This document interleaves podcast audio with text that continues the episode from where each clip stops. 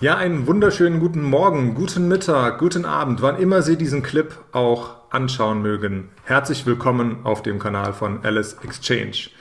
Ich möchte natürlich auch gleich auf den Disclaimer verweisen, damit man von vornherein weiß, dass es sich hier bei diesem Video nicht um Anlageberatung, Anlageempfehlungen handelt.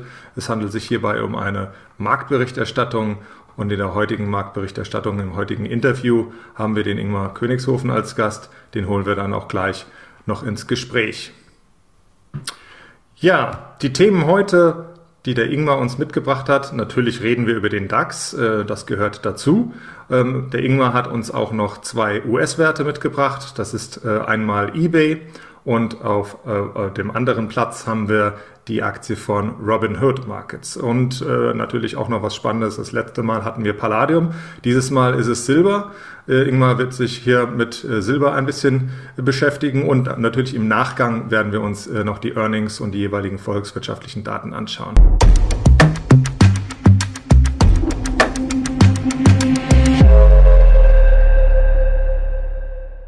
Jetzt erstmal herzlich willkommen, Ingmar.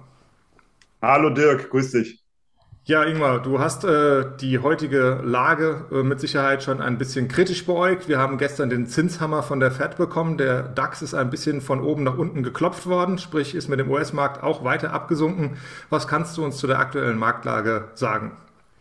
Ja, du hast gerade schon gesagt, gestern hat die Fed ja die Zinsen erneut um 75 Basispunkte angehoben. Jetzt stehen wir insgesamt mit den Zinsen auf dem höchsten Stand seit 2008. Und ja, der ein oder andere, der vielleicht vor einigen Monaten noch gedacht hat, die Zinsen werden gar nicht mehr ansteigen, der reibt sich jetzt die Augen und wundert sich, dass die Zinsen doch auch ansteigen können und das auch über einen längeren Zeitraum. Der Markt hat erst ja relativ robust reagiert, ähm, als eben der Zinsentscheid kam, weil das eben auch genauso erwartet wurde. Aber dann kam die Pressekonferenz und mit der Pressekonferenz ging es zunächst einmal ganz leicht aufwärts, aber dann ist der Markt richtig nach unten geprügelt worden. Warum? Ich denke, viele Marktteilnehmer gingen davon aus, dass die Zinsen oder die Zinsschritte eventuell auch mal ausgesetzt werden. Und das hörte sich jetzt anders an. Also das ähm, An- oder Erhöhungstempo der Zinsen wird sicherlich gedrosselt, es wird zurückkommen, aber dass die Zinsen jetzt zunächst einmal ja nicht weiter ansteigen im neuen Jahr, wie das vielleicht viele erwartet haben, das äh, war eben nicht zu äh, rauszulesen und dementsprechend wurde der Markt deutlich abverkauft der Markt und vor allem auch dann der DAX kam natürlich deutlich unter Druck. Wir haben gesehen, dass der Euro gegenüber dem US-Dollar natürlich gefallen ist. Warum? Wenn die Zinsen in den USA ansteigen, dann möchten natürlich äh, vermehrt dort Geld anlegen. Ähm, ja, das Geld sucht sich ja immer die beste Verzinsung und das ist dann dementsprechend in US-Dollar. Wenn die Erwartungen sich dort ändern, dann wird natürlich wieder mehr US-Dollar nachgefragt. Dementsprechend kam der Euro zurück. Viele Rohstoffe kamen auch zurück, die Energierohstoffe, also Öl auch kam als Beispiel auch unter Druck ähm, ja, und auch Gold und Silber. Dementsprechend, weil es eben in Dollar notiert, kam es dort zu diesen Abwärtsbewegungen. Jetzt darf man gespannt sein, wie es weitergeht. Für mich läuft es momentan im DAX weiterhin sehr gut, muss ich sagen. Ich hatte ja seit Ende letzten Jahres die Shortseite favorisiert bis Ende September, Anfang Oktober. Das hatte ich ja mal aufgezeigt mit dem Vieres-Wahlzyklus der USA mit der klassischen Saisonalität und hatte gesagt, dass man ab Ende September, Anfang Oktober eher mal die Long-Seite in Betracht ziehen sollte. Das hat soweit gut funktioniert und gestern Morgen hatte ich dann meine Long-Position abgebaut und bin wieder mal in Shorts gegangen. Warum? Weil eben der Markt zu stark angestiegen ist innerhalb dieser kurzen Zeit und es war eben auch meine Erwartung, dass eher eine Überraschung auf der ja, negativen Seite eintreten könnte mit der Fed-Pressekonferenz und das haben wir eben auch gesehen. Der DAX kam unter, kam unter Druck und meine Ziele liegen zumindest jetzt kurzfristig mal ja, eher leicht unterhalb der, des aktuellen Niveaus bei 13.000 Punkten. Eventuell geht es auch Richtung 12.800 und 12.600 Punkten. Aber äh, weiterhin steht meine Aussage, dass ich davon ausgehe, dass wir bis Ende des Jahres eher steigende Notierungen sehen werden, aufgrund eben der Saisonalität, aufgrund des Vieres-Wahlzykluses, habe ich eben schon angesprochen. Aber wenn man auch mal sieht, das Sentiment in Form vom CNN 4 Greed Index ist zuletzt auch in den Gier-Bereich gegangen und das ist ja immer für mich ein klarer Kontraindikator. Also das hat soweit gepasst, dass es kurzfristig mal korrigieren kann. Aber sollte der Markt jetzt wirklich nochmal zurücksetzen, ein paar hundert Punkte, dann werde ich eher wieder versuchen, Long-Einstiege zu suchen, weil ich tendenziell jetzt eher optimistisch bin. Man muss auch sagen, mit den Quartalszahlen, äh, mit der Quartalssaison sind ja auch viele negative Zahlen gekommen und nichtsdestotrotz, der Markt hat positiv reagiert. Das wäre sicherlich vor einigen Monaten auch nicht vorstellbar gewesen, wenn eine Aktie wie Amazon 20 Prozent nachbörslich fällt, dass am nächsten Tag der Markt trotzdem ja, relativ stabil und robust ist. Und da sieht man einfach, vielleicht, wenn der Markt nochmal korrigiert, wäre es auch wieder sinnvoll, eine Long-Position hier zu etablieren.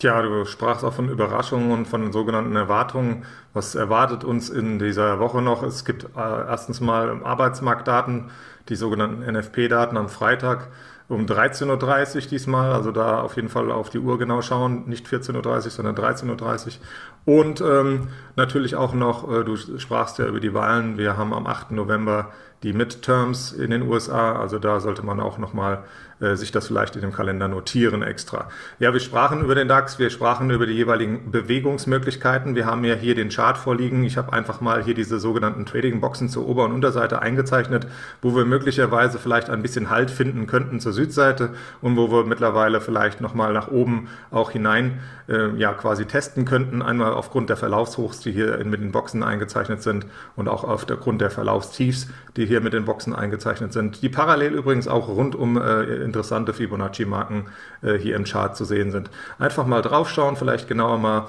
äh, analysieren und äh, wer sich mit Fibonaccis noch nicht auseinandergesetzt hat, vielleicht einfach mal draufschauen. Ja, wir kommen zu ein paar Werten, die du uns mitgebracht hast. Wir haben äh, unter anderem eBay. Ähm, eBay ähm, hat hier äh, Quartalszahlen gebracht. Was kannst du uns da darüber berichten? Genau, ich hatte ja eben gesagt, dass es teilweise negative Überraschungen gab bei den Quartalzahlen wie bei Amazon, aber es gibt eben auch positive Überraschungen und dazu zählt zum Beispiel eBay. Da wurden jetzt Quartalszahlen geliefert und die waren besser, als das erwartet wurden. Der Gewinn, die Aktie, der lag bei einem US-Dollar gegenüber 90 Cent im Vorjahreszeitraum und erwartet wurden 0,925 US-Dollar. Also Gewinn, die Aktie war besser als erwartet und auch beim Umsatz lag das Ergebnis dann über den Marktschätzungen. Wir lagen, hatten einen Umsatz im Quartal von 2,4 Milliarden US-Dollar, Erwartung war 2,32 Milliarden US-Dollar. Also auch das deutlich besser, als es erwartet wurde. Dementsprechend hat die Aktie positiv reagiert. Man muss sagen, ja, die Nutzerzahlen, die gingen wohl etwas zurück bei eBay und dieser Online-Bestellboom während der Pandemie der hat natürlich jetzt auch etwas nachgelassen, liegt sicherlich natürlich auch an der Inflation und an gestiegenen Energiepreisen, dass sich da der ein oder andere etwas zurückhält mit seinen Käufen. Nichtsdestotrotz, die Zahlen haben deutlich überrascht und wenn wir uns den Chart angucken, dann muss man sagen, dass wir hier eine massive Unterstützungszone haben, so im Bereich 37 bis 39 Euro. Da konnte die Aktie auch zuletzt wieder nach oben abdrehen und mit diesen positiven Zahlen sehe ich jetzt hier eine Longchance mit den Zielen bei 45 Euro und später 50 Euro und den Stop könnte man natürlich dann knapp unterhalb dieser Unterstützungszone, also knapp unterhalb von 37 Euro platzieren. Aber da, weil du auch immer gute Trading-Hinweise gibst, vielleicht auch nochmal gesagt, wenn man einen Stop setzen möchte unterhalb von 37 Euro, vielleicht nicht direkt bei 36,99, sondern natürlich noch etwas Platz lassen, vielleicht eher mal im Bereich 36,50, weil man es häufiger auch mal sieht, dass eben eine Unterstützung kurz unterschritten wird oder ein Widerstand kurz überschritten wird und danach der Markt dann doch wieder zurückkehrt und diese Marke zurückerobern kann. Und dann wäre es eben ärgerlich, wenn der Stop zu eng gesetzt wird, dass man aus dieser Position rausfliegt. Also damit muss man immer rechnen. Dementsprechend lieber etwas Platz lassen, lieber auch den Hebel dementsprechend, wenn man mit Hebelprodukten arbeiten möchte, kleiner wählen. Dann wird das Ganze auch entspannter und ja, man kann dem Markt einfach mal etwas Platz gab, äh, geben, sich zu entfalten, weil immer genau vom Timing perfekt zu legen. Ähm, ich glaube, das kennst du auch, Dirk. Das wird man sehr selten schaffen.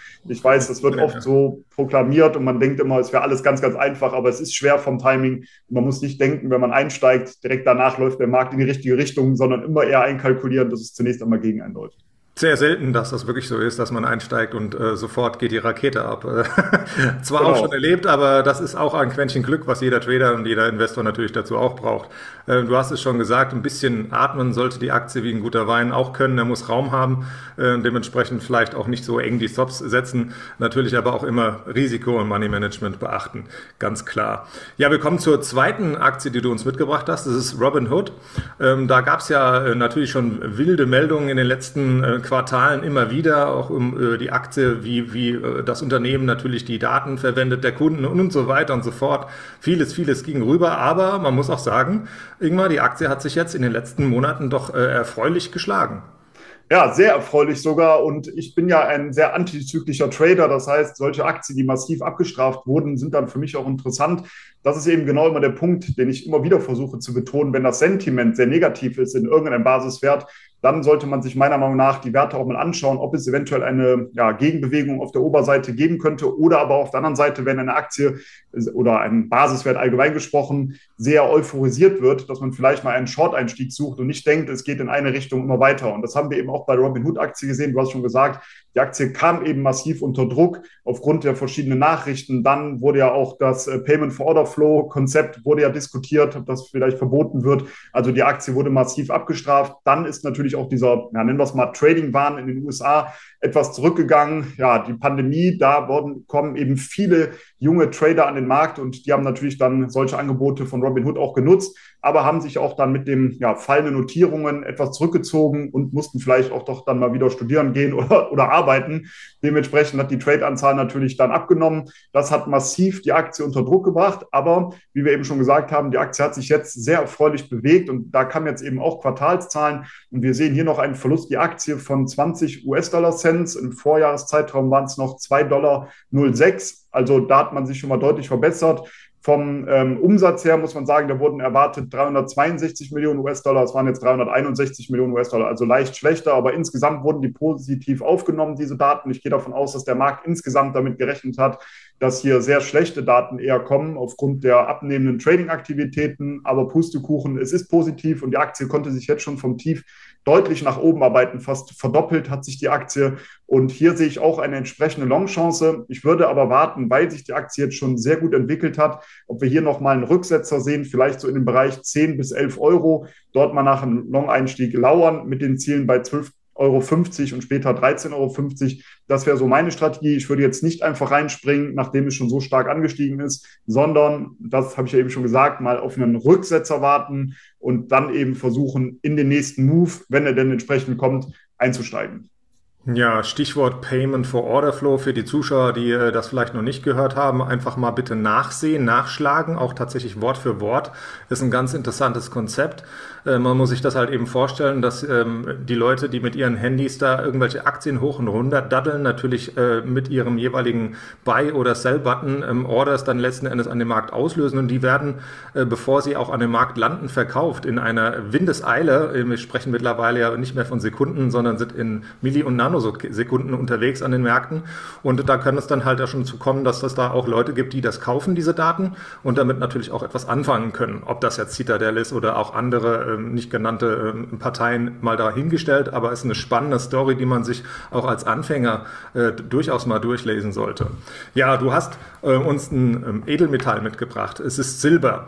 Da hat sich in den letzten Monaten ja, ja immer wieder mal ähm, ein kleiner Hoffnungsschimmer gezeigt, aber dann äh, ist es doch wieder zusammengebrochen. Was ist da los?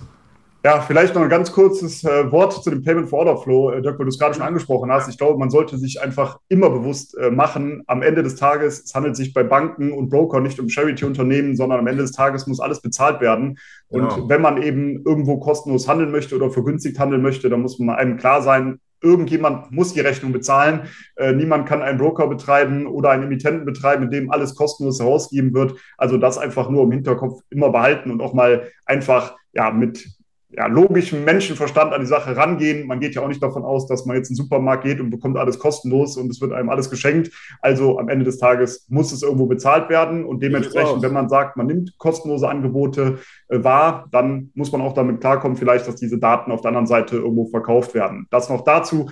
Und dann wollen wir zu Silber kommen. Wir hatten ja beim letzten Mal, du hast schon am ähm, Intro angesprochen, über Palladium gesprochen. Ich werde jetzt insgesamt für die Edelmetalle immer bullischer. Ich weiß, viele werden jetzt denken, wie kann man jetzt für die Edelmetalle Metalle bullischer werden. Die Märkte fallen doch die ganze Zeit. Ja, wir sind zuletzt deutlicher zurückgekommen, aber das ist es eben. Wenn die Marktteilnehmer nicht mehr so ein Interesse haben an bestimmten Märkten, dann wird es für mich deutlich interessanter als antizyklischer Trader. Und dementsprechend, die Edelmetalle kommen jetzt alle in eine saisonal starke Phase. Und hier haben wir uns jetzt mal Silber rausgesucht, denn Silber läuft schon seit einiger Zeit in einer äh, Seitwärtsrange zwischen 18 und 21 US-Dollar. Und wenn man sich da verschiedene Daten anguckt, die Vorfilter, COT-Daten, also den Commitments of Traders Report, der ist bullig. Die Saisonalität ist bullig. Das Sentiment ist negativ. Für mich auch als Kontraindikator ein Long-Einstieg. Dann spricht vieles für mich dafür, dass der Silberpreis eher dann aus dieser Seitwärtsrange nach oben ausbrechen könnte. Und hier gibt es natürlich dann zwei Strategien. Entweder man wartet, bis wir über die 21 US-Dollar-Marke zum Beispiel ansteigen und steigt dann prozyklisch ein.